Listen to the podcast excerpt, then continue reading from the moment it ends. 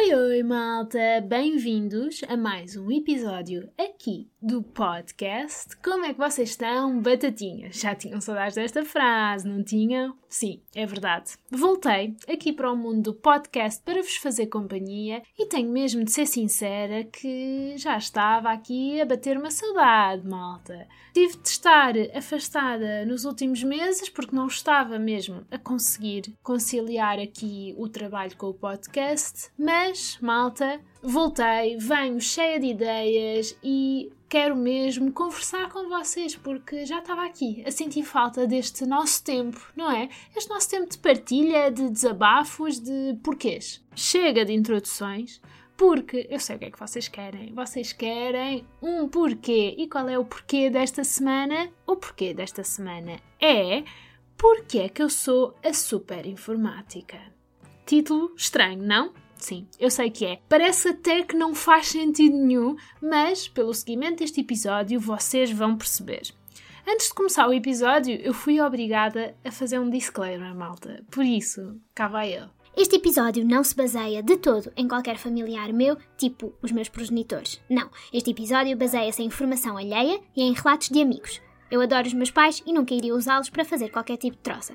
Dito isto, malta, eu não sei como é que são os vossos pais, mas a relação entre a tecnologia e as pessoas da geração dos meus pais tem dias que faz faísca. Assim, quase ali a roçar no curto-circuito. Digam-me lá quantas vezes é que já foram chamados à sala com base nesta frase. Ah, anda só aqui ver uma coisa que eu não estou a perceber.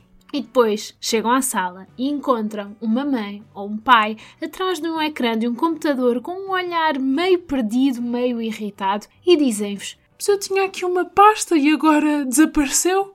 Ou melhor, apagaram-me o Google. Quase como se dentro do PC vivessem pequenos seres mágicos que têm como única função mexer nos PCs dos nossos pais para os aldrabarem, não é? Pronto, e é nestes momentos que eu gosto de pensar que os meus pais estão a chamar a super informática, uma super heroína que vai salvar a vida de um progenitor em apuros usando um dispositivo eletrónico de cada vez. Só me falta a capa, malta, e por vezes a super paciência, porque admito que às vezes não tenho muita. Porque quando sou chamada para ensinar a fazer a mesma coisa que já ensinei vezes sem conta, confesso que já não sou assim tão fofinha. Mas pronto, há que dar um desconto e pensar que outrora também nós fomos ensinados vezes e vezes sem conta a falar ou a andar como deve ser, sem cair, não é? E os nossos pais foram super pais e estiveram lá para nós. Por isso, nesse assunto não há discussão. Temos de fazer isto, temos de ser super informáticos. Sem eles, eu não me tornaria nesta moçoila extremamente educada, carismática, civilizada e humilde. Mas pronto, malta, ninguém preparou.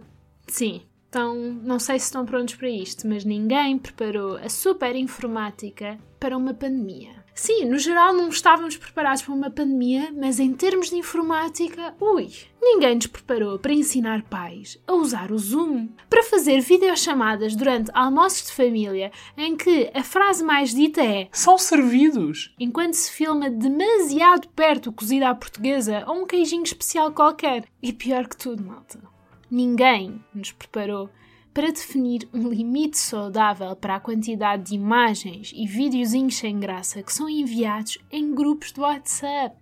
Ai, grupos do WhatsApp. Os temíveis grupos que estão em mute eternamente. Tenho tantas coisas para dizer sobre grupos do WhatsApp que envolvem familiares. Não só recebo os mesmos vídeos e imagens em dois grupos diferentes, como a minha mãe ainda me mostra o vídeo dizendo Viste este? e cega-me com o seu telemóvel com o brilho no máximo. Mas o cúmulo disto tudo foram as conversas que se criaram sobre os tais vídeos e imagens do WhatsApp. Desde a minha mãe a dizer Vou enviar este vídeo tão engraçado antes que o teu pai envie. ou melhor, ouvir os meus pais, quer dizer, hum, os pais do meu amigo, sempre que eu digo os meus pais, é os pais do meu amigo, malta. Uh, isto cria aqui uma confusão, sabem? A terem esta conversa. Já enviaste este vídeo para algum grupo? Não? Então envio eu e tu podes enviar aquele outro do cãozinho. Nestes momentos, a super informática não se mete, malta. Mais vale. Decidi que mais vale estar afastada. Nisto, eu não meto a colher. São coisas que os pais do meu amigo conseguem resolver sozinhos. Mas malta, neste mundo de super informática há coisas que eu não tenho mesmo paciência. Por exemplo, ter de ensinar pela milésima vez a copiar e colar coisas.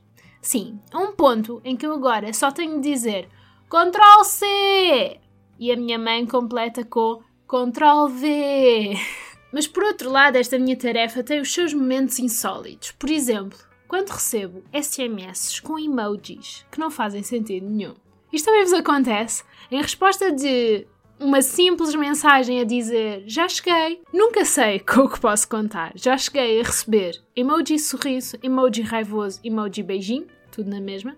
Compreendem? Eu fico perdida. Ou então emoji sorriso, emoji menino com as mãos no ar, emoji anjo, emoji cara sedutora. Sinto que há sempre uma história por trás de cada SMS só com emojis. É Pronto, eu gosto de acreditar que há uma história mesmo, mas quando questiono o dito progenitor sobre o sucedido, a resposta é sempre a mesma.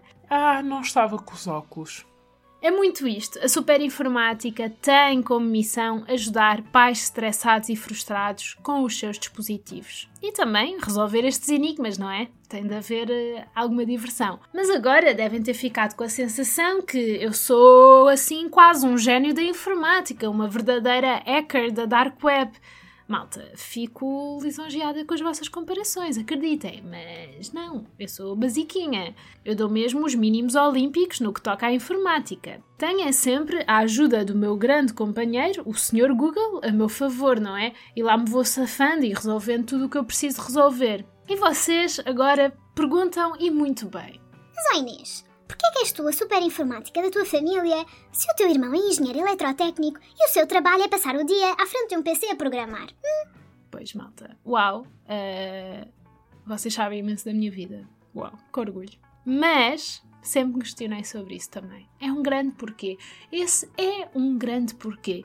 Mas ele não só mudou-se para a Alemanha, deixando para mim o legado e o peso de ser super informática, como, quando lhe ligamos com problemas informáticos, ele responde: A mim também ninguém me ensinou, Inês. Pesquisa no Google.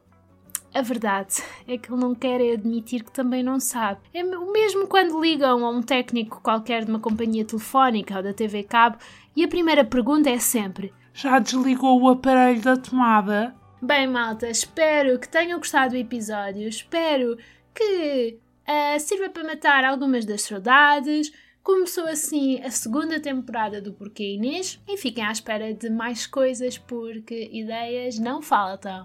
Fiquem bem e até lá. Bye bye, vou me divertir. Uh, uh. A verdade é que eu não tenho mais ideias, mas gosto de dizer que sim.